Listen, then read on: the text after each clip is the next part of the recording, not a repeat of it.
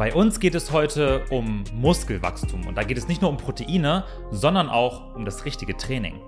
Und wir haben uns dafür einen großartigen Gast eingeladen, der das Ganze von der wissenschaftlichen Seite betrachtet. Und jetzt viel Spaß mit der Folge.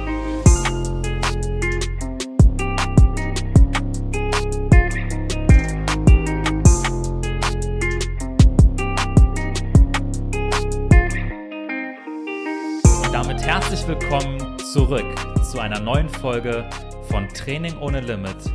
Mein Name ist Silvan Schlegel und ich sitze hier zusammen mit dem wunderbaren Hendrik Senf. Herzlich willkommen auch von meiner Seite. Wir freuen uns riesig, dass ihr wieder eingeschaltet habt, auch wenn ja seit dem letzten Podcast schon einiges an Zeit vergangen ist. Ja, stimmt, ja.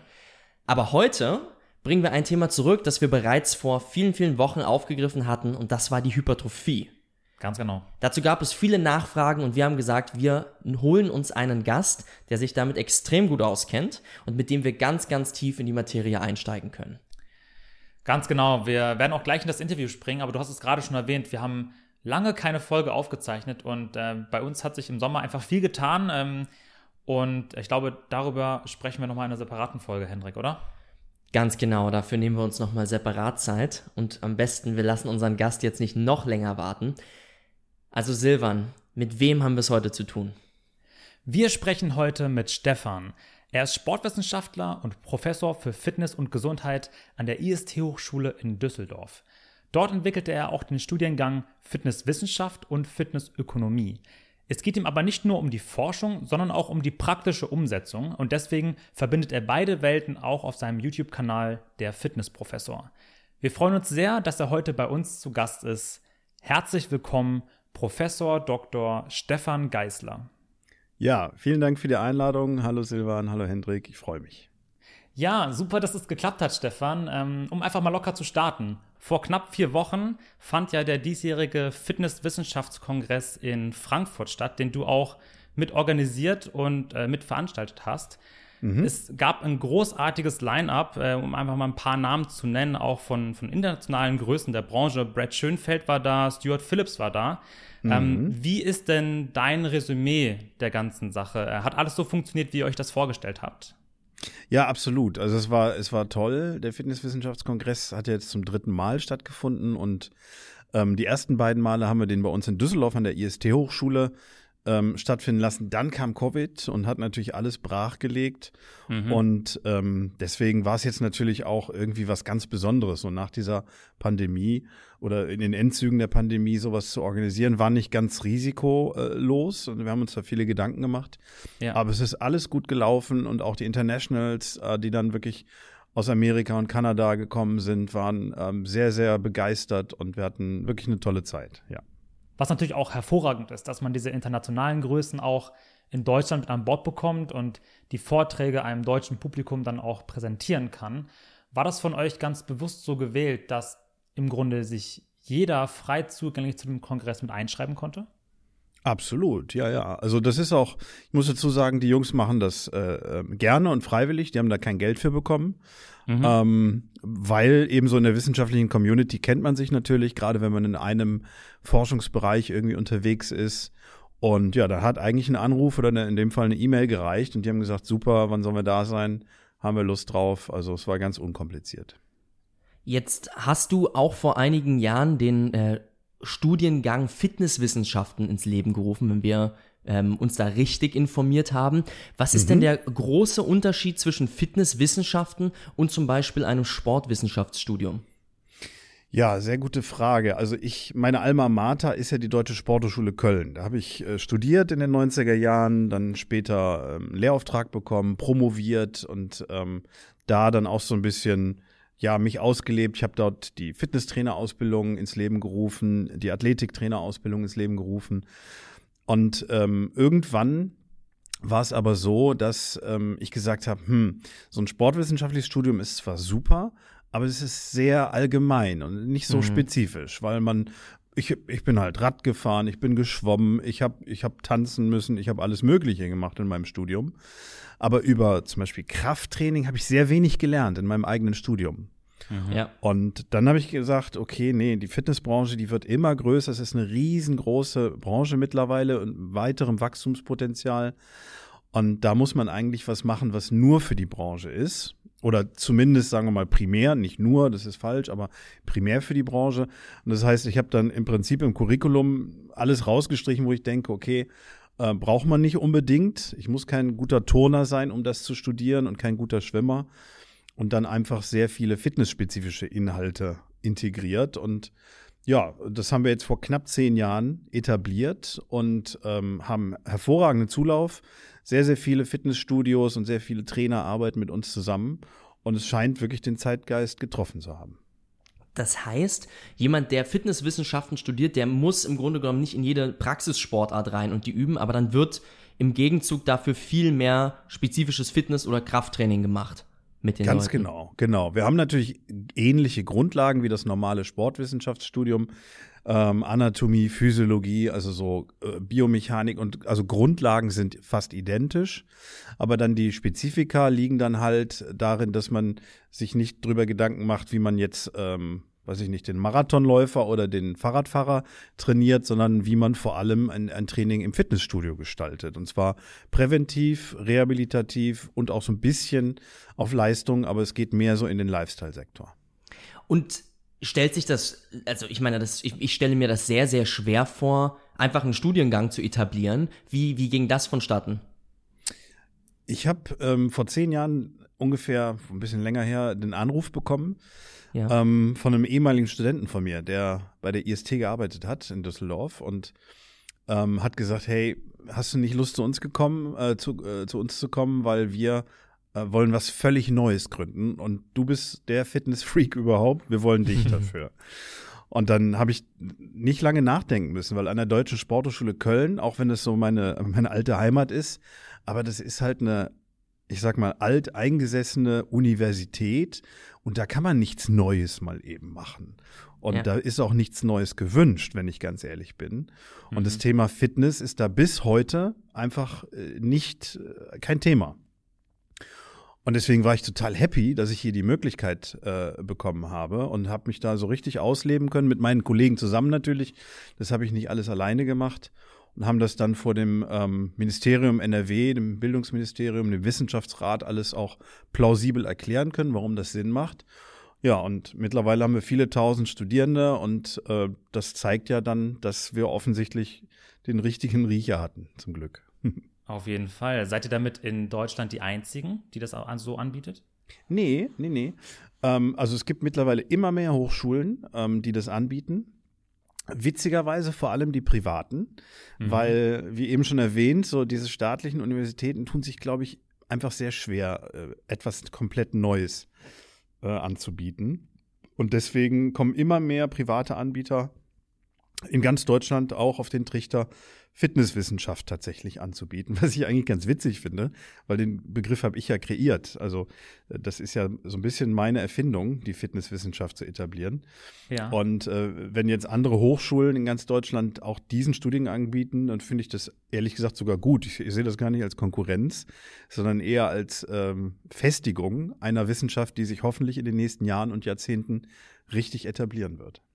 Wir finden das auch allein schon deshalb sehr interessant, weil Fitness ist ja inzwischen so ein, ich sag mal, sehr stigmatisierter Begriff, wo jeder, der ins Fitnessstudio läuft und eigentlich gar nicht den Bezug zu Fitness hat oder weiß, was Fitness bedeutet, sagt ja, äh, wenn man ihn fragt, was, was er denn macht, sagt er, ja, ich mache Fitness. Mhm. Und so macht heutzutage jeder Fitness und jetzt den Begriff mit Wissenschaft zu verknüpfen und daraus einen Studiengang zu ja. machen, das scheint erstmal so ein bisschen, als ob das fast gegensätzlich wäre beziehungsweise ähm, so, als ob das eben nicht auf dem Niveau wäre, vielleicht von den Sportwissenschaften im wissenschaftlichen Kontext. Aber es ist sehr, sehr schön zu hören, dass das so gut anläuft, dass das so gut aufgenommen wird. Und jetzt kann man wahrscheinlich dem Ganzen einen völlig neuen Anstrich verpassen. Also, genau, und genau deswegen habe ich es aber auch gemacht. Also ich möchte einfach, dass das, was wir in der Fitnessbranche machen, das umfasst wirklich jeden, der da irgendwie in der Fitness- und Gesundheitsbranche mithilft, Menschen gesund zu machen, gesund zu erhalten. Ich möchte, dass das auch Anerkennung findet. Und ich glaube, dass das vor, vor allem vor Kostenträgern und natürlich vor der Politik nur geschehen kann, wenn man auch evidenzbasiert arbeitet. Definitiv. Ja. Ähm, und deswegen, glaube ich, ist es ähm, nach wie vor eine gute Idee, das so voranzutreiben. Und du hast in dem Zusammenhang ja auch nicht nur das Studium oder den Studiengang ins Leben gerufen, sondern du hast deinen YouTube-Kanal auch aufgebaut mit dem Hintergrund für deine Studenten Mehrwerte noch weitere zu liefern oder geht es dann wirklich darum, deutschlandweit Leute auszubilden bzw. weiterzubilden damit? Ja, also zu dem Kanal äh, kam ich so ein bisschen wie die Jungfrau zum Kinde. Ich habe hier ähm, damals die ersten Online-Vorlesungen eingesprochen für unsere Studierenden. Und ähm, dann meinte hier einfach unser Kameramann, du sag mal, das ist doch mega interessant. Kannst du mhm. das nicht auch statt 30 Minuten in drei Minuten erzählen und dann laden wir das mal bei YouTube hoch? Da habe ich natürlich erstmal gesagt, oh nee, YouTube, äh, ich bin doch Wissenschaftler, das geht nicht. Mhm. Ja. Und dann haben die gesagt, nee, wir machen das ganz seriös und nur Studien und äh, kein, hey, folgt mir oder sonst was, sondern ähm, wir stellen einfach nur Infos ins Netz. Und dann habe ich gesagt, komm, mache ich. Wurde ehrlich gesagt am Anfang so ein bisschen belächelt von den Kollegen. Und ja. mittlerweile ist das ganz witzig, weil mich jeder kennt, irgendwie auch in der Szene, dass jeder gut findet. Also in der, in der Wissenschaftsszene. Ja. Weil ich eben meinem Ding treu geblieben bin und dann nur ähm, valide Informationen liefere und nicht irgendwie äh, anfangen zu tanzen oder so vor der Kamera. Ja, und der Erfolg gibt euch recht, ne? Also jetzt mit fast 50.000 ähm, Abonnenten ist es ja schon ein sehr großer Kanal für die Nische. Absolut, wir sind da ganz glücklich mit, weil wir wollen auch äh, ehrlich gesagt gar nicht jeden erreichen. Ähm, ich habe mal eine Zeit lang für die Men's Health viel gemacht und dann auch mal Videos für die Men's Health gemacht. Und was dann da teilweise für Kommentare drunter standen, also das brauche ich nicht. das, das, äh, da habe ich mir gesagt, nee, äh, die möchte ich gar nicht erreichen, die, die sowas schreiben. Ja. und ähm, meine Follower sind wirklich so, dass sie ähm, sehr äh, dankbar sind einmal, aber auch ähm, durchaus diskutieren wollen und mehr wissen wollen. Und das finde ich super, das finde ich spannend. Ja, ich glaube, das können wir alle sehr gut nachvollziehen. Also gerade der Austausch mit anderen macht er dann wirklich sehr interessant und, und spannend ja auch. Ne? Ähm, wie bist du eigentlich selbst zur Forschung gekommen? Gab es da so diesen einen Moment, wo du dachtest, hey, ich will jetzt wirklich genau wissen, wie das Ganze funktioniert? Hm, da muss ich echt mal drüber nachdenken, ob es so einen Moment gab.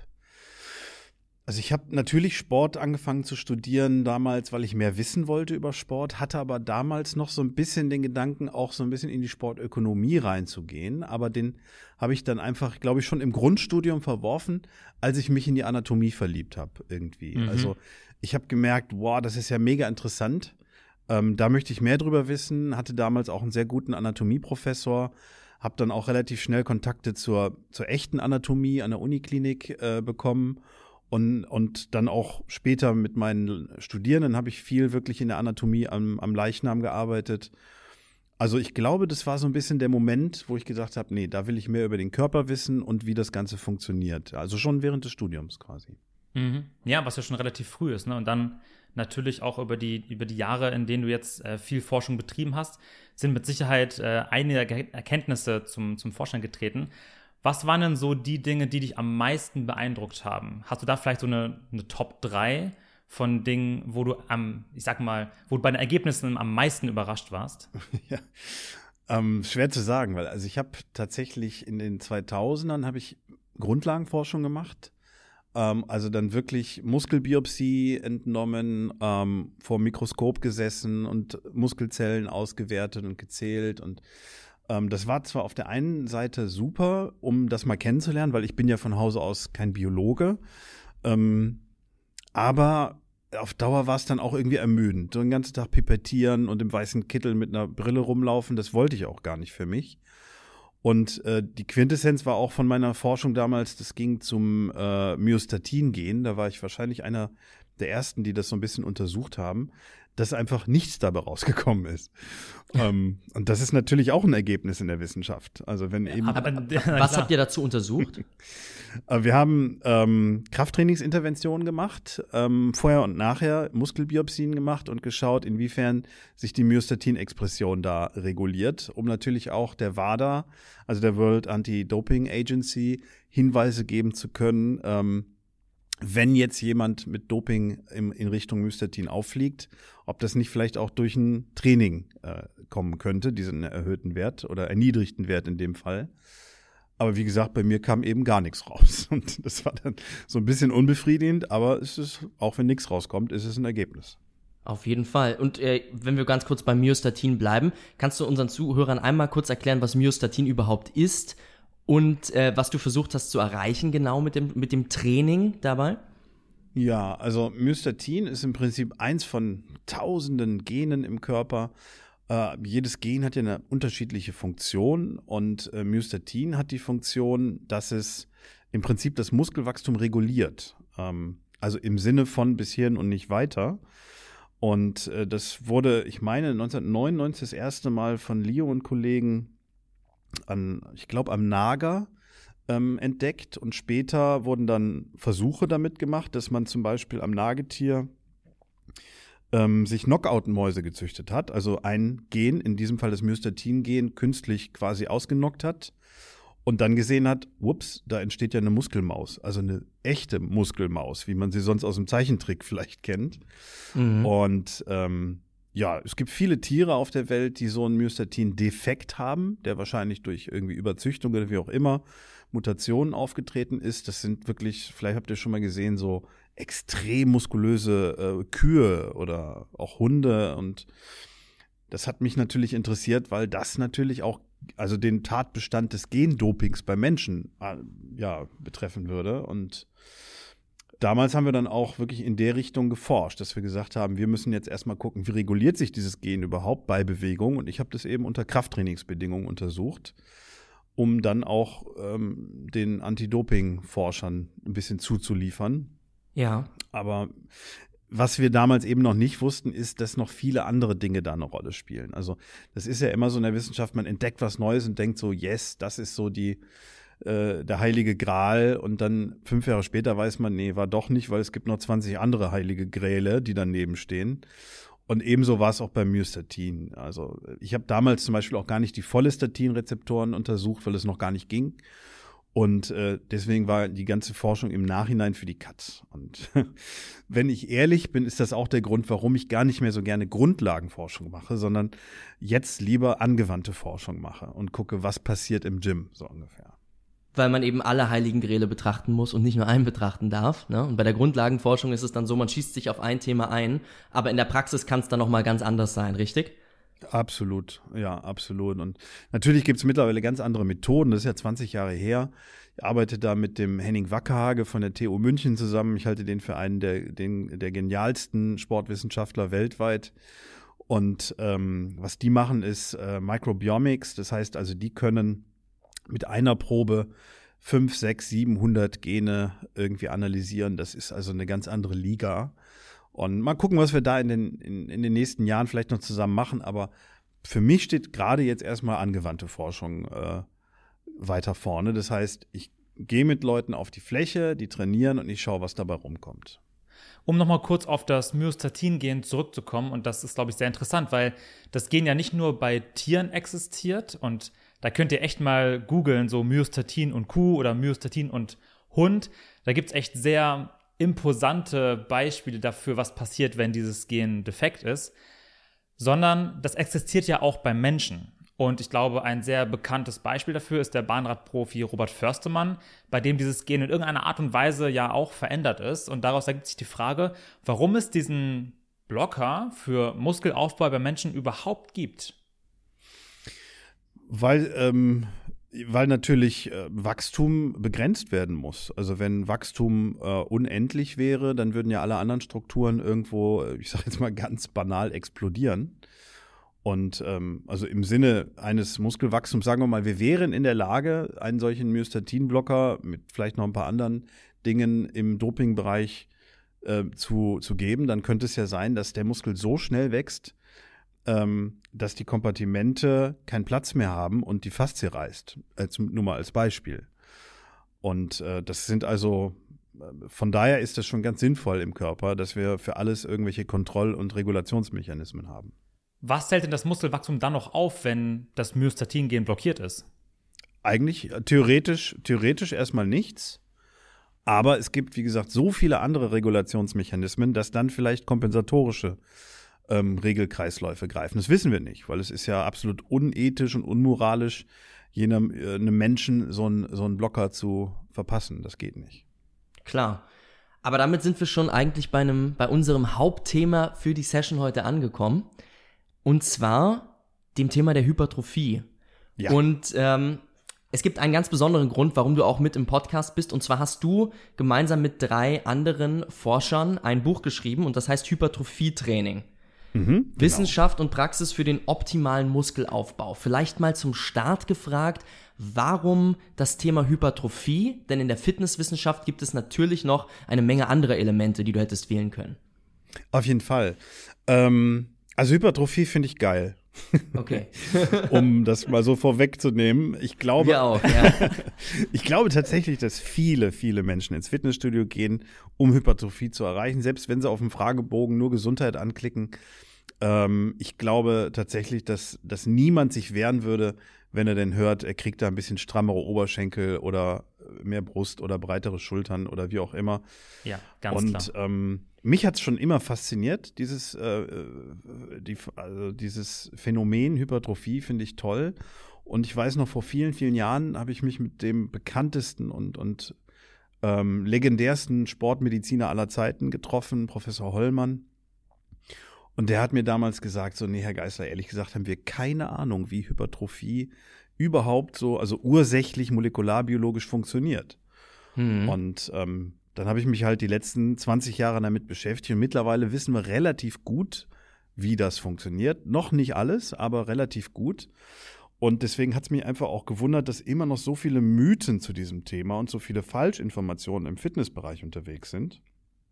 Und dann habe ich mich einfach mit meinen ähm, Mitarbeitern zusammengesetzt. Also die drei, die mitgeschrieben haben, sind meine Kollegen und haben gesagt, so, wir haben alle Forschungsexpertise im Bereich Hypertrophie, lass uns doch mal was schreiben, aber bitte nicht nur etwas, was Wissenschaftler lesen, sondern was zwar wissenschaftlich fundiert ist. Wir haben, ich glaube, über 180 äh, PubMed gelistete Studien äh, dafür gewälzt, aber was wirklich auch für den interessierten Laien lesbar ist. Und ich hoffe, das ist uns ganz gut gelungen. Ja, wir haben, wir haben drüber gelesen und äh, wir können ganz klar sagen, also auch wenn man ein Einsteiger ist, glaube ich, versteht man hier eine ganze Menge, wenn man durchs Buch liest. Und ja. vor allen Dingen habt ihr ja auch ganz, ganz viele Übungsvariationen beschrieben und dann spezifisch auch mit drin, wie man zum Beispiel Griffbreiten oder äh, wie man das Handgelenk rotieren muss, in Anführungszeichen, um äh, bestimmte Muskelgruppen zu treffen. Also ihr habt das ganz, ganz klar in diesem Buch aufgedröselt. Ja, genau. Das war so ein bisschen die die Intention, weil es gibt halt, äh, schau mal, fragt zehn Trainer, wie muss ich denn die Handel fassen? Da wirst du wahrscheinlich zwölf Meinungen hören. Ja. Zum etwas ja. übertrieben. Und es gibt ja zu allem wissenschaftliche Untersuchungen mittlerweile. Man muss sich nur die Mühe machen, die alle mal zu suchen, ähm, zu lesen und auch auszuwerten natürlich. Und die Mühe haben wir uns gemacht. Und ich hoffe, dass da viele Leute einfach dann mit diesem Konsens leben können. Das heißt ja nicht, dass nur das richtig ist, was in diesem Buch steht. Auch Wissenschaft ist ja nicht die einzig wahre äh, Religion. Ähm, aber es ist zumindest mal ein, ein, ein Leitfaden, wo man sagen kann, wenn ich so mache, ist es zumindest nicht völlig verkehrt. Wenn dir diese Folge bisher gefallen hat, dann schau doch mal auf unserer Website trainingohnelimit.de vorbei. Denn wenn du eine Frage hast, dann können wir hier am besten darauf eingehen. Schreib uns dein Feedback und jetzt viel Spaß im weiteren Verlauf.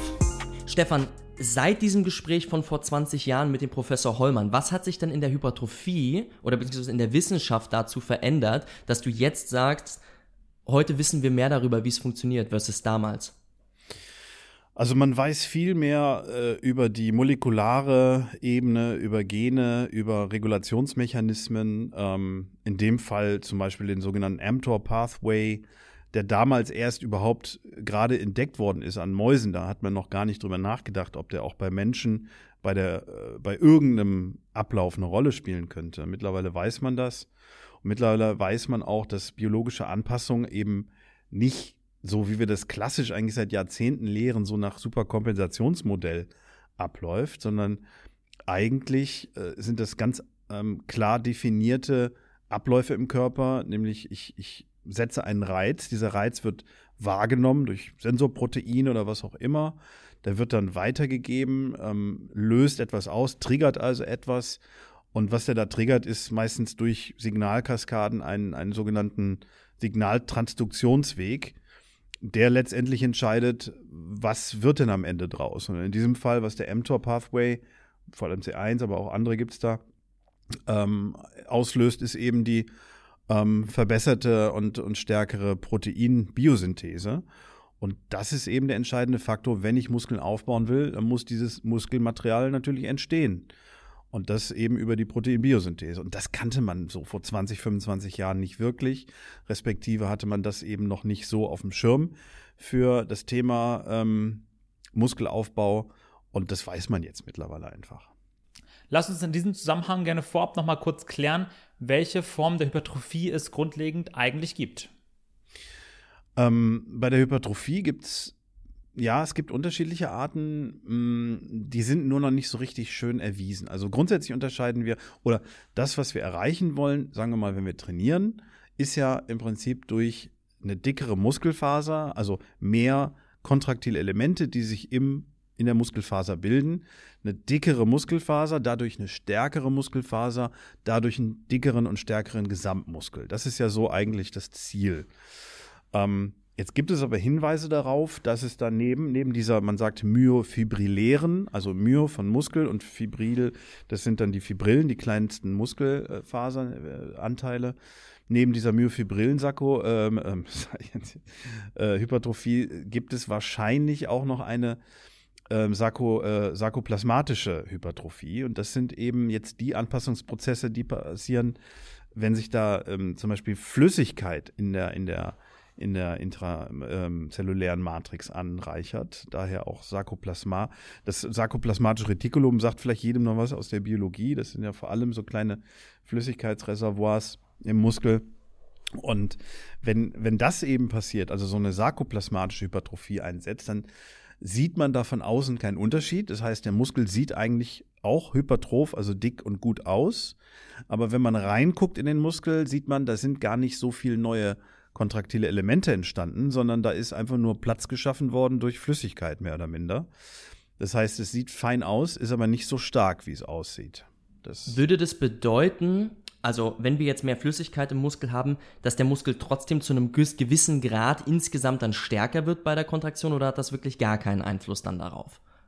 Doch, also stärker als ein untrainierter Muskel definitiv, weil das sind ja auch Anpassungsprozesse, die eigentlich nur durch Training passieren und nicht vom auf der Couch sitzen.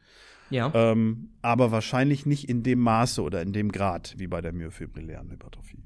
Okay, das heißt, wenn wir mehr kontraktile Elemente im Muskel haben, dann wird er bedeutend viel stärker im Vergleich dazu, wenn wir mehr Flüssigkeit einlagern. Genau. Also wenn, er, wenn, wenn der Muskel hypertrophiert, zu welchem Anteil hypertrophiert er dann myofibrillär versus sarkoplasmatisch? Das können wir nicht mal annähernd sagen, weil ich habe ja einleitend schon mich versucht, vorsichtig auszudrücken. Man ja. weiß da nicht sehr viel drüber. Es gibt weltweit acht Studien, die überhaupt nur diese sarkoplasmatische Hypertrophie mal irgendwo entdeckt hat äh, oder haben. Da gibt es dann schön äh, Meta-Analyse drüber. Seit 2019 oder 20 ist die erschienen. Und da steht auch schon ganz ketzerisch in der Überschrift hier, Sarcoplasmic um, Hypertrophy, uh, is it a unicorn oder so? A scientific unicorn or reality? Also es ist alles andere als evidenzbasiert, diese, diese Form der ähm, Hypertrophie. Und deswegen kann ich da wirklich leider wenig drüber sagen. Ich kann sogar nicht mal drüber sagen, wie sie entsteht ich, wir haben nur Ideen, wie sie entstehen könnte. Und die haben wir auch mit in das Buch reingebracht. Ähm, eine mögliche These wäre, dass sie vielleicht stärker bei, bei metabolischen Reizen entsteht, also bei vielleicht ähm, eher Kraftausdauertraining. Wissen wir aber nicht. Ähm, eine andere Theorie wäre, dass sie natürlich vielleicht durch irgendwelche Supplemente oder vielleicht sogar auch Doping entstehen kann. Ähm, mhm. Auch das wissen wir nicht genau aber es wären zumindest plausible Theorien. sagen wir mal so. Du hast es gerade schon metabolische Reize angesprochen. Äh, welche Formen oder welche Möglichkeiten haben wir denn prinzipiell durch Training jetzt Hypertrophie im Körper auszulösen? Ja, ähm, also primär stehen einfach Kontraktionen der Muskulatur im Vordergrund. Und ähm, das ist auch ein wichtiges Kapitel, finde ich, ähm, wo ich auch jetzt mit Brad Schönfeld lange drüber geredet habe, weil wir uns da sehr einig sind. Ähm, wir finden es total schade, dass einfach so dieses Paradigma seit Jahrzehnten sich aufrechterhält, dass man nur mit acht bis zwölf Wiederholungen Muskeln aufbauen kann. Das mhm. ist nämlich einfach Quatsch. Und ich meine, Hendrik, du bist Crossfitter, du weißt, das ist Quatsch. Ja, weil ja. Crossfitter macht keine acht bis zwölf Wiederholungen, hat aber trotzdem einen Superkörper. Ja, ja, vielleicht nicht so wie ein, wie ein Bodybuilder, aber mit Sicherheit eine sehr stark hypertrophierte Muskulatur genau. gegenüber einem untrainierten, genau, ja. Ja, und beim Bodybuilder muss man jetzt ganz ehrlich sagen, weiß mir auch nie, ob das wirklich alles nur mit Steak und Bananen so funktioniert, ähm, um jetzt auch mal ein bisschen ketzerisch zu sein, oder ob da vielleicht auch die Apotheke um die Ecke hinterher steht. Genau, das sind die Elemente, die wir nicht kennen. Aber wenn wir jetzt mal unterscheiden müssen zwischen, ich sag mal, niedrigen Wiederholungszahlen und hohen Lasten und dann wirklich Kraft-Ausdauertraining, was sind da die ähm, was sind da die Elemente, die dann zum Muskelwachstum führen? Ich meine, da gibt es ja auch Unterschiede. Ja, also genau, auf der einen Seite sehen wir dann halt bei, wenn ich mit schwererem Gewicht trainiere, dann überwiegen halt natürlich die mechanischen Reize. Das heißt, da werden vor allem die Mechanorezeptoren angesprochen, die dann wiederum eben solche Signalkaskaden antriggern, wie eben erwähnt. Und umgekehrt, wenn ich natürlich jetzt mit leichterem Gewicht trainiere, aber vielleicht trotzdem bis zu einem gewissen Ermüdungszustand, das scheint da schon eine wichtige Rolle zu spielen, dann sind es halt vor allem die Metaboliten, die da ausgeschüttet werden, was natürlich der Körper genauso ähm, äh, sensorisch wahrnehmen kann und dann auch wiederum entsprechende Signalwege ähm, beschreiten kann. Und höchstwahrscheinlich führt halt beides zum Ziel, muss man sagen. Also zumindest, wenn man über Hypertrophie redet. Also hier ist Stu Phillips aus Kanada, der da war. Das war auch einer der ersten, der wirklich die Studien gemacht hat, wo er ganz klar nachgewiesen hat, auch Kraftausdauertraining führt zu einer adäquaten Hypertrophie. Wenn wir jetzt das Ganze mal ein bisschen praktischer betrachten und uns vielleicht mal einen Bodybuilder vorstellen, der nur als Ziel hat, eine maximale Hypertrophie rauszuholen, würdest du jemanden jetzt, also so jemanden jetzt raten, sowohl ähm, oder klassisches Hypertrophietraining als auch metabolisch anspruchsvolleres Training zu machen, um wirklich aus allen Aspekten der Muskulatur alles herauszukitzeln. Ja, wirklich. Und tue ich auch schon seit vielen Jahren. Also schon äh, zu Zeiten, wo ich noch gar keine Ahnung hatte, dass das auch äh, irgendwie evidenzbasiert sein könnte, mhm. habe ich eigentlich dazu geraten, aus zwei Gründen. Zum einen, weil wir davon ausgehen, dass natürlich gerade bei hohen Wiederholungszahlen, also bei annähernd ausdauerlastigen Trainingsvarianten einfach eine stärkere Kapillarisierung stattfindet. Das heißt also, da bilden sich neue Blutgefäße im Muskel. Und aus meiner Sicht ist es so, je besser ein Gewebe durchblutet ist, wird es auch versorgt. Und je besser es versorgt wird, desto besser auch die Chancen für Wachstum. Das ist erstmal mhm. so meine biologische ähm, Meinung. Und ähm, aus der, der andere Grund ist eigentlich noch ähm, klarer oder deutlicher nämlich etwas, was wir in der Wissenschaft als Novelty-Effekt bezeichnen, dass man einfach mal was anders macht und dann äh, durch diese, äh, diese andere Art des Trainings den Körper halt wieder neu so ein bisschen, ähm, ja, sagen wir mal, schockt und dadurch Anpassungsprozesse provoziert. Also da sind wir ja schon fast beim Thema Variation eigentlich. Genau. Äh, wo man, wo wir auch auf jeden Fall noch mit dir drauf eingehen wollen. Ähm, vielleicht bleiben wir einmal noch bei den Muskelfasertypen. Es gibt ja verschiedene Muskelfasertypen. Und jetzt wäre die Frage, unsere schnellen Muskelfasern, die vielleicht eher hypertrophieren bei einem klassischen Hypertrophie-Training, ähm, wenn jetzt der Bodybuilder das Maximum rausholen möchte, sollte der sich auch auf die ähm, etwas schlankeren, langsameren Muskelfasern konzentrieren und deshalb vielleicht auch metabolisches Training machen? Absolut ähm, weil auch Typ-1-Fasern können hypertrophieren, tun sie auch bei Bodybuildern, das wissen wir aus Biopsien. Also von daher würde auch das Sinn machen, ja. Und jetzt wäre die nächste Frage dazu, wenn der muss, wenn, wenn der Bodybuilder vielleicht schon mit ähm, auch mit schwereren Lasten, also sagen wir mal bei einem 10 Wiederholungsmaximum wirklich ans absolute Maximum gehen würde, würde er dann auch die Typ-1-Fasern schon maximal ausreizen? Also wären die am Ende auch komplett müde, dadurch, dass er ans Muskelversagen geht? Ja, vielleicht nicht bei einem Satz, aber bei mehreren Sätzen, äh, Sätzen wäre das durchaus möglich, ja. Weil wir haben ja, müsst euch vorstellen, wir haben, glaube ich, immer so ein bisschen im Kopf, dass dann ein bestimmtes Areal bis zur Muskelermüdung benutzt wird, ist aber nicht so, weil im Prinzip von Kontraktion zu Kontraktion auch wieder andere und neue motorische Einheiten ähm, angetriggert werden. Und von daher braucht es wahrscheinlich, um alle Muskelfasern entsprechend zu ermüden, also eine totale Muskelermüdung am Ende. Wenn wir das Beispiel jetzt mal weiter Richtung äh, Sprint- und Explosivkraftsportarten äh, ausbauen, wäre es natürlich für einen Sprinter höchst ähm, effektiv, seine sehr schnell zuckenden Muskelfasern zu hypertrophieren, damit er dann anschließend natürlich nochmal mehr Maximalkraft entwickeln kann. Ähm, gibt es dort spezielle Trainingsmöglichkeiten, nur, sage ich mal in Anführungszeichen, genau auf diese Muskelfasern einwirken zu können?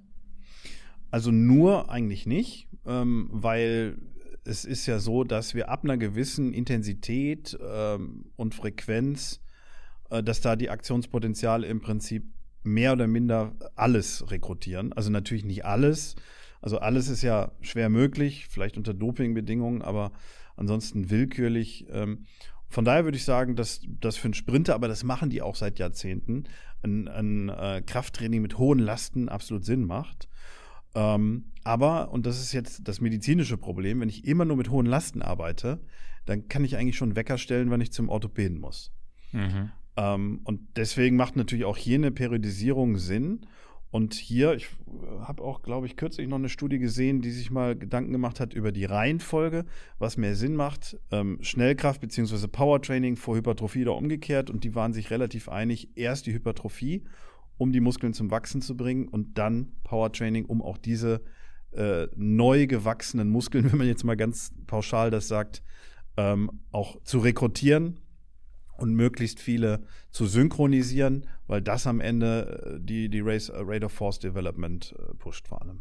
Ja, und man muss natürlich auch sagen, jetzt bei so einem Hypertrophie-Training hat die Person höchstwahrscheinlich ein bisschen mehr Zeit, auch die Bewegungen zu lernen, weil sie ja etwas kontrollierter, etwas langsamer ausgeführt werden. Und wenn es dann darum geht, motorische Kontrolle vielleicht zu schulen, dann äh, können wir uns mit Sicherheit vorstellen, dass, dass das allein auch schon Sinn macht.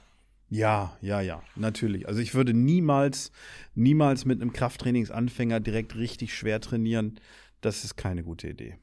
Stefan, was würdest du sagen, wie hoch ist der genetische Anteil ähm, beim Hypertrophietraining? Also gibt es Menschen, die wirklich gänzlich überhaupt kein Potenzial haben versus, versus Leute, die ein absolutes Talent dafür haben, Muskeln aufzubauen? Ja, kann man so sagen und sieht man auch an Studien. Also das ist ja auch der große Schwachpunkt der Wissenschaft. Ähm, selbst diejenigen, die sagen, ja, wir hören auf die Evidenzbasierung, ähm, was ja grundsätzlich eine gute Idee ist, den muss ich leider jetzt die Illusion so ein bisschen stehlen, mhm. ähm, weil wenn man sich die Studien anschaut, die sind ja häufig mit einer überschaubaren Endzahl durchgeführt. Sagen wir mal, was weiß ich, Probandengruppen ich mache mir vorher eine Power-Analyse, wie viel brauche ich, wie viele Probanden in welcher Gruppe, damit auch statistisch was Sauberes rauskommt. Und dann nehme ich vielleicht 15 Probanden pro Gruppe, habe zwei Gruppen, die ich vergleiche und vielleicht noch eine Null-Kontrollgruppe. So, das heißt, ich habe de facto mit 30 Athleten trainiert. So, dann fallen mir schon mal fünf raus irgendwie, weil der Trainingszeitraum zehn Wochen gedauert hat oder zwölf.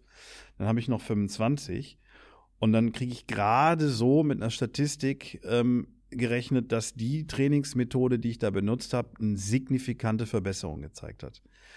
Die Frage ist jetzt, was heißt signifikante Verbesserung? Das heißt ja, ja, im Prinzip, dass es im Gruppenvergleich eine Gruppe war, die, wenn man den, den, die Abweichung, den Standardfehler berücksichtigt, trotzdem insgesamt mehr profitiert hat von dieser Art des Trainings. Aber ich bin jemand, ich schaue mir auch immer gerne so die Einzel- ähm, Werte an von den ähm, Sportlern. Und da siehst du dann tatsächlich, ja, es gibt immer so eine quasi so eine fast schon eine gaußsche Normalverteilung irgendwie.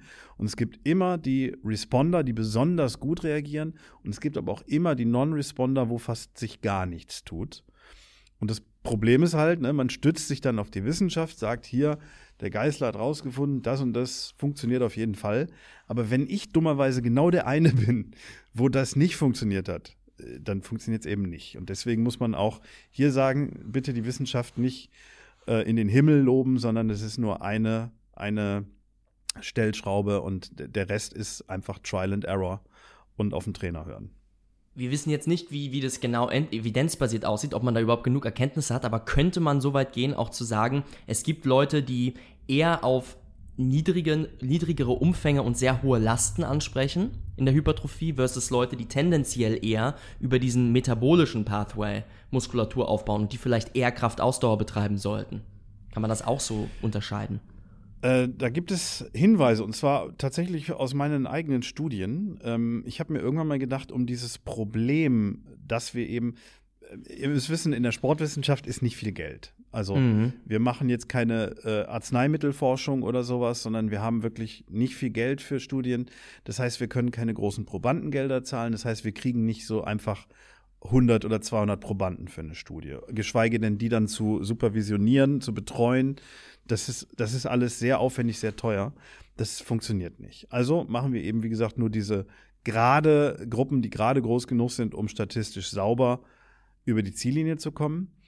Und ich habe mir gedacht, diese genetische interindividuelle Streuung, die ist halt so groß, dass es einfach keinen Sinn macht, mit dieser, mit dieser Endzahl zu arbeiten. Was viele machen, ist, sie gehen hin und machen dann eine Meta-Analyse.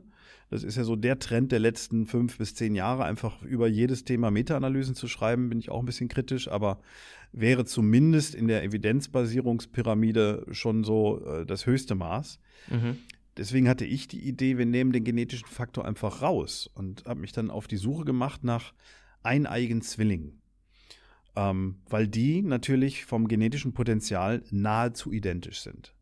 Interessant. Und das, ähm, das haben wir gemacht. Es war, muss ich dazu sagen, unheimlich schwer, an die ranzukommen. Ähm, weil wir natürlich auch, wir konnten jetzt nicht ein Zwillingspärchen vergleichen, wo der eine Fußball spielt und der andere seit 20 Jahren Powerlifter ist oder so. Sondern wir mussten schon, ja, ja wir, genau, wir mussten schon Zwillinge finden, die so ein bisschen in die gleiche Richtung äh, ähm, stoßen und haben dann aber auch welche gefunden, haben insgesamt in den letzten Jahren sieben Pärchen untersucht. Und, und genau diese Fragestellung haben wir da untersucht tatsächlich. Nämlich die einen haben klassisches Hypertrophietraining mit zehn Wiederholungen gemacht und die anderen haben eben klassisches Kraftausdauertraining mit leichteren Gewichten und 20 Wiederholungen gemacht. Und äh, da sehen wir tatsächlich, innerhalb dieser Probanden gibt es krasse Unterschiede. Ja, kann ich dir beantworten. Es gibt da Responder, die mehr eben respondieren auf ähm, Hypertrophietraining. Es gibt aber auch ein, zwei in der Gruppe, die wir untersucht haben, die mehr respondieren auf Kraftausdauertraining. Bringt es die Tatsache, dass wir beim Hypertrophietraining Responder und Non-Responder haben, nicht auch dazu, dass wir einen deutlich individuelleren Ansatz fahren müssen? Also, dass wir auch im Umkehrschluss als Coach nicht ein Schema X auf jeden Kunden anwenden können? Absolut, genau. Und deswegen ist auch, glaube ich, der Trainer am Ende des Tages nie ersetzbar. Also nicht mal durch eine App oder eine künstliche Intelligenz oder durch sonst was, weil der Trainer muss am Ende schauen, funktioniert das Training, was ich da aufgeschrieben habe oder nicht. Mhm. Dazu ist natürlich auch wiederum eine gewisse Diagnostik äh, nötig. Also ich muss das schon irgendwo im Auge behalten. Wie geht es meinem Schützling da? Und äh, dann muss ich das im, im Zweifel das Lenkrad umreißen. Und das ähm, macht halt keine App und kein, äh, kein Programm aus, dem, aus YouTube, sondern dafür brauche ich den Menschen, der da äh, schlau ist und mitdenkt. Noch nicht. Vielleicht äh, entwickeln sich ja die künstlichen Intelligenzen dahin, dass die das auch können. Wenn sie genug Absolut. Datensätze haben. Ne? Äh, ja, ja, klar, natürlich. Niemand weiß, wie weit das geht. Und äh, also in einem alten Terminator-Film äh, übernimmt ja die KI auch irgendwann die komplette Kontrolle über die Menschheit. Also wer weiß. Ja, hoffen wir mal, da, dahin geht's nicht. Aber wer, wer, weiß, wer weiß, wie die Zukunft aussieht, ja. ja aber damit sind absolut. wir, damit sind wir im Grunde genommen bei der praktischen Umsetzung von Training und ich glaube auch für alle Zuhörer eigentlich den wirklich interessantesten Teil, denn da geht es jetzt darum, wie man dann im Krafttraining Muskulatur auch aufbaut. Mhm. Und ähm, die Grundlagen dafür haben wir jetzt geschaffen. Stefan, vielleicht mal damit eingestiegen. Wenn ich eine Muskelgruppe besonders hypertrophieren möchte, wie viele Sätze pro Woche sollte ich dann ungefähr durchführen, damit die Muskelgruppe gut wächst? Ja. Kann man das so sagen? Es ist natürlich sehr schwer zu sagen tatsächlich, weil es kommt auch hier wieder auf viele Dinge an. Natürlich einmal den Trainiertheitsgrad, also rede ich über einen Anfänger, über einen Fortgeschrittenen oder über einen sehr weit Fortgeschrittenen. Ähm, dann kommt es auch noch darauf an, natürlich, wie trainiere ich, ja? Also trainiere ich wirklich jeden Satz bis zur absoluten Erschöpfung oder mache ich eher so ein bisschen Lullibulli-Training? Also das, es gibt noch viele Faktoren, die da eigentlich reinspielen. Ähm, der Brad hat natürlich irgendwann mal, der ist ja so ein Fan von Meta-Analysen, hat irgendwann mal die Studienlage sich aufgegriffen und dann gesagt, so, wir können sagen, das, Punkt, Punkt, Punkt. Und der hat dann zum Beispiel geschrieben, dass zum Beispiel bei einem Anfänger so vier bis sechs Sätze oder fünf bis sechs Sätze in der Woche schon reichen, um den Muskel hypertrophieren zu lassen. Das ist natürlich eigentlich für einen Anfänger eine gute Nachricht. Das heißt, wenn der zweimal die Woche irgendwie ein bisschen äh, Brustpresse macht ähm, mit drei Sätzen, dann wächst die Brust schon. Das ist ja eine tolle Nachricht für diejenigen, die eben nicht so, ich sag mal, addicted sind wie wir jetzt. Ähm, ja. Hat aber dann auch im gleichen Zug gesehen, dass Fortgeschritt natürlich deutlich mehr an Umfang brauchen. Und ähm, hat dann eher so gesagt, da, das sind dann eher zehn Sätze aufwärts pro Muskelgruppe, die, er, die man dann pro Woche ähm, braucht. Hm, was, was er nicht detektieren konnte, wo einfach die Studienlage das nicht ausreicht zu, ist äh, so, so, eine Art Ceiling-Effekt, also Deckeneffekt äh, zu. Ähm, mhm. Wann ist es zu, zu viel, in Anführungszeichen? Ja, genau, ja. Und das ist natürlich auch für die, für den normalen Fitnesssportler ist es auch völlig uninteressant, ja. Die sind ja froh, wenn sie es zweimal irgendwie in der Woche schaffen, in die Muckibude zu kommen. Aber Klar. für den, der es wirklich intensiv betreibt, ist das natürlich auch eine wichtige Frage. Ne? Wie viel ist dann zu viel? Was ist, wenn ich 30 Sätze Brust mache? Ne? Wird die dann eher stagnieren oder sogar abnehmen? Und das ist durchaus möglich. Und de facto wissen wir nicht, wo diese Grenze liegt im Moment. Also wir wissen sozusagen, über 10 für den Fortgeschrittenen bringt in der Regel schon Muskelwachstum. Wir wissen aber nicht ganz genau, wo die Range aufhört. Und könnte man jetzt festhalten, 10 bis 20 Sätze, das wäre eine gute Range, um sich daran zu orientieren pro Muskelgruppe? Also laut der Analyse von Brett ja, definitiv. Ich bin, wie gesagt, dann immer, ich gucke immer auch gerne auf meine Erfahrungswerte. Ich mache jetzt über 30 Jahre Krafttraining. Ich war auf in der ganzen Welt, auf allen Kontinenten, überall in Fitnessstudios. Schau mir das immer an, was machen die Leute, wie trainieren die Leute. Und das ist halt sehr unterschiedlich, was man sieht.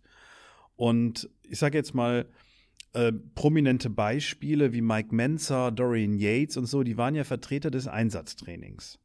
Mhm. Und jetzt ist natürlich schwer, klar, der Faktor, die haben sich natürlich was eingeworfen, das waren ja Profi-Bodybuilder, da müssen wir nicht drüber reden. Aber ähm, die haben es trotzdem geschafft, mit einem relativ oder vergleichbar geringen Trainingsvolumen extreme Muskeln aufzubauen.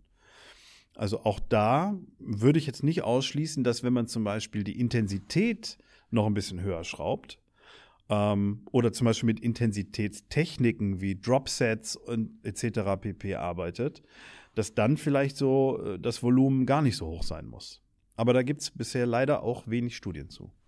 Da muss man ja aber auch sagen, jetzt bei dem Dorian Yates, der hat ja dann trotzdem nicht nur einen Satz pro Muskelgruppe pro Woche gemacht, sondern der ist ja, der hat ja pro Übung einen Satz gemacht und dann ist er genau. zur nächsten Übung gegangen. Genau. Und da könnte ja dann am Ende des Tages kommen dann pro Woche vielleicht trotzdem 15 Sätze pro Muskelgruppe zusammen. Ja. Nur, dass der eben im Insbesonderen immer noch zum absoluten Muskelversagen trainiert hat. Genau, ja, ja. Also beim Yates waren es tatsächlich nicht so viele Übungen. Ich habe ihn auf der FIBO vor ein paar Jahren mal dazu befragt. Ähm, der ist nur noch ein, ein, Schatten seiner selbst übrigens. Und ähm, oh. ähm, ja, aber immer gut drauf und, und hat so eine Supplement-Firma und also dem geht's gut, glaube ich. Ja. Ähm, aber der, er hat dann gesagt, so, es kam auch immer drauf an, so auf Tagesform und wie er sich gefühlt hat. Aber ähm, er hat jetzt nicht 20 Übungen gemacht oder so. Und man muss aber natürlich dazu sagen, wenn man ganz ehrlich ist, der hat ja nicht nur diesen einen Satz pro Übung gemacht, sondern die haben ja mit wahnsinnigen Intensitäten gearbeitet und jeder, der schon mal ein bisschen Training gemacht hat, weiß, da muss ich mich spezifisch aufwärmen. Das heißt also, auch diese Aufwärmsätze würde ich nicht als nichts bezeichnen. Und dann ja. kommst du natürlich am Ende des Tages auch wieder auf ein größeres Volumen. Ja. Klar, und je, je, stärker man ist, desto mehr Aufwärmsätze muss man eigentlich vorher machen, um sich irgendwie hinzuarbeiten. Ja. Und da kommt dann natürlich immer noch mehr zusammen äh, genau. bei einem Fortgeschritten dadurch. Ja. Aber das ist eigentlich schon ganz schön, weil ein, ein paar Sachen kann man trotzdem daraus ableiten äh, für, für das eigene Training. Und zwar einmal, ähm, wir können uns vielleicht an dieser 10-Satz-Grenze aufwärts so ungefähr orientieren. Und je geringer wir die Satzanzahl pro Woche halten, desto höher müsste tendenziell dieses Training zum Muskelversagen sein, um dann gleichzuziehen mit jemandem, der vielleicht einfach mehr Volumen fährt pro Woche und mehr Sätze macht. Ja, würde ich so. Es sei denn, ja. okay, das würdest du so unterschreiben. Ja, also zumindest zum derzeitigen Wissensstand, ja. Hm? Jetzt wäre als nächstes natürlich interessant, ob du persönlich sagen würdest, die, die Sätze, die muss man auf die Woche aufteilen. Also am besten vier Sätze am Montag, vier Sätze am Mittwoch und dann nochmal vier Sätze am Freitag, in Anführungszeichen. Oder man könnte auch an einem Tag für eine Muskelgruppe zwölf Sätze durchziehen äh, mit verschiedenen Übungen und er würde auf das gleiche Ergebnis kommen. Macht das einen Unterschied oder macht es Sinn, da mehr Frequenz zu haben und das durchzurotieren? Mhm. Also das ist auch eine sehr gute Frage, die ich dir nicht zu 100% beantworten kann. Ähm, ich meine, wenn man Krafttraining macht, hat man ja nicht nur Hypertrophie, sondern auch Kraft auf dem Schirm. Und für die Kraft kann ich es beantworten. Ja, es würde Sinn machen, eine höhere Frequenz zu machen. Das heißt, ich werde stärker im Bankdrücken, wenn ich dreimal in der Woche Bankdrücken mache, als wenn ich nur einmal in der Woche Bankdrücken mache. Mhm. Also für die Kraft relativ eindeutig, für die Hypertrophie leider nicht so ganz klar. Auch hier gibt es zwar ein Review zu, aber der so ein bisschen auch in die Richtung tendiert, dass die Frequenz nicht ganz unwichtig ist. Aber ähm, die haben aus meiner Sicht alle einen methodischen Fehler gemacht. Die haben überhaupt nicht gescreent, was im Rest der Woche so passiert. Und das ist ohnehin so eine kleine Schwäche ähm, von vielen Studien, dass sie einfach nur das screenen, was während der Studie passiert. Aber das ist ja dann nur ein paar Stunden auf die ganze Woche verteilt. Und der Tag hat ja 24 Stunden. Und aus meiner Sicht müsste man das eigentlich auch mal genauer screenen oder tracken, um zu sehen, was war denn da sonst noch? Welche Belastungen hatten die Probanden? Haben die den ganzen Tag am Schreibtisch gesessen? Oder sind das vielleicht Dachdecker, die den ganzen Tag irgendwo richtig schwer anpacken mussten? Ähm, waren die gesundheitlich okay? Wie war das Schlaf- und Regenerationsverhalten? All das wurde in diesen Studien nicht gemessen. Und deswegen, pff, ja, ich kann es dir leider nicht beantworten, genau. Plus, wenn man jetzt drüber nachdenkt, mal 10, 12 Sätze an einem Tag zu machen, die mechanische Belastung und der daraus resultierende Muskelkater, der wird am Anfang wahrscheinlich so hoch sein, dass ich erstmal eine Woche gar nicht mehr trainieren kann, also die spezifische Muskelgruppe. Und dann ist ja auch wieder die Frage, schaffe ich dann eigentlich mein Gesamtvolumen überhaupt noch, wenn ich jetzt erstmal 10 Tage resten muss, damit ich endlich wieder ins Training starten kann? Absolut, ja, ja. Also du bist natürlich, als Sportler kannst du dir das gar nicht leisten, weil wenn du dich montags schon so abschießt, dass du dienstags nicht mal mehr die Treppen hochkommst. Was Ja, dann ist die Woche gegessen. So. Ganz genau. Ne? Also deswegen wird es auch für Athleten niemals äh, irgendwie eine Frage sein. Und ähm, also ich denke, dass, dass die Frequenz schon eine, bis zu einem gewissen Grad eine Rolle spielt. Also ich denke, ähm, was ich nicht machen muss, ist das, was ich zum Beispiel die ersten zehn Jahre meines Trainings gemacht habe, irgendwie sechsmal die Woche ins Gym laufen. Ich glaube, das ist nicht nötig. Das würde ich auch nicht mehr so machen, wenn ich nochmal 30 Jahre zurückspulen könnte. Ähm, aber ich denke mal, für einen gewissen Erfolg drei bis viermal ordentlich zu trainieren, kann nicht schaden. Das sind zumindest auch Erfahrungswerte. Und wenn man in den Leistungssport guckt, wird das auch so in vielen Fällen gehandhabt. Was auch ein, ein, eine Sache ist, die wir in unserem Podcast sehr, sehr häufig gepredigt haben, gerade für Leute, die eben keine Profisportler sind, wo man dann vielleicht eben auch sechsmal die Woche trainieren muss und manchmal sogar zweimal am Tag. Aber das spielt eben nicht für die breite Masse die große Rolle. Ja, ganz genau. Wenn wir zur Variation kommen von, von Übungen zum Beispiel oder auch vielleicht, dass man leicht den Winkel verändert jetzt bei sowas wie dem Bankdrücken, würdest du diese Sätze, bleiben wir mal bei den zwölf Sätzen, dann haben wir dieses feste Beispiel, würdest du dreimal die Woche wirklich Bankdrücken machen, um bei der Brustmuskulatur zum Beispiel mus- äh, was draufzulegen? Oder macht es dann mehr Sinn, die Übung da schon zu variieren innerhalb einer Woche? Ja, diese Frage klären wir in der nächsten Woche zusammen mit vielen anderen, also schaltet auf jeden Fall wieder ein. Aber wir haben heute noch ein kleines Gewinnspiel für euch vorbereitet. Und zwar könnt ihr das Buch Hypertrophietraining, Wissenschaft und Praxis für optimalen Muskelaufbau, das Stefan mit seinen drei Kollegen geschrieben hat, gewinnen. Und wir haben nicht eins, nicht zwei, nein, wir haben drei Exemplare für euch vorbereitet. An dieser Stelle auch nochmal herzlichen Dank an die Kollegen und Kolleginnen der Münchner Verlagsgruppe, mit denen wir dort eng zusammenarbeiten. Und wir haben dafür einen, einen Post vorbereitet bei Instagram. Und wenn ihr daran teilnehmen wollt, es ist super simpel. Einfach einmal das Bild liken, einen Buddy von euch kommentieren, der das Buch auf jeden Fall auch lesen muss und dann Training ohne Limit, der Fitnessprofessor und dem Riva Verlag bei Instagram folgen und schon seit dem Lostopf. Das Gewinnspiel geht eine Woche, also bis zum nächsten Montag, wenn der zweite Teil online geht. Und ähm, dann werden wir zeitnah natürlich die Gewinnerin oder den Gewinner auslosen, um euch dann das Buch zuzuschicken. Also wir drücken euch die Daumen, viel Erfolg und ähm, ja, dann viel Spaß mit dem Buch. Und da steht selbstverständlich alles nochmal in der Bildbeschreibung drin. Und damit vielen Dank fürs Zuhören und wir hören uns hoffentlich in der nächsten Woche wieder. Bleibt gesund und bis dahin. Leute, wenn euch diese Folge gefallen hat, dann erzählt euren Freunden davon, verlinkt uns in eurer Instagram Story und schreibt uns euer Feedback dazu. Abonniert uns auf den Social Media Kanälen, hört uns bei Spotify oder Apple Podcast und jetzt wünschen wir euch noch eine schöne Woche und wir sehen uns beim nächsten Mal. Macht's gut, bis dahin.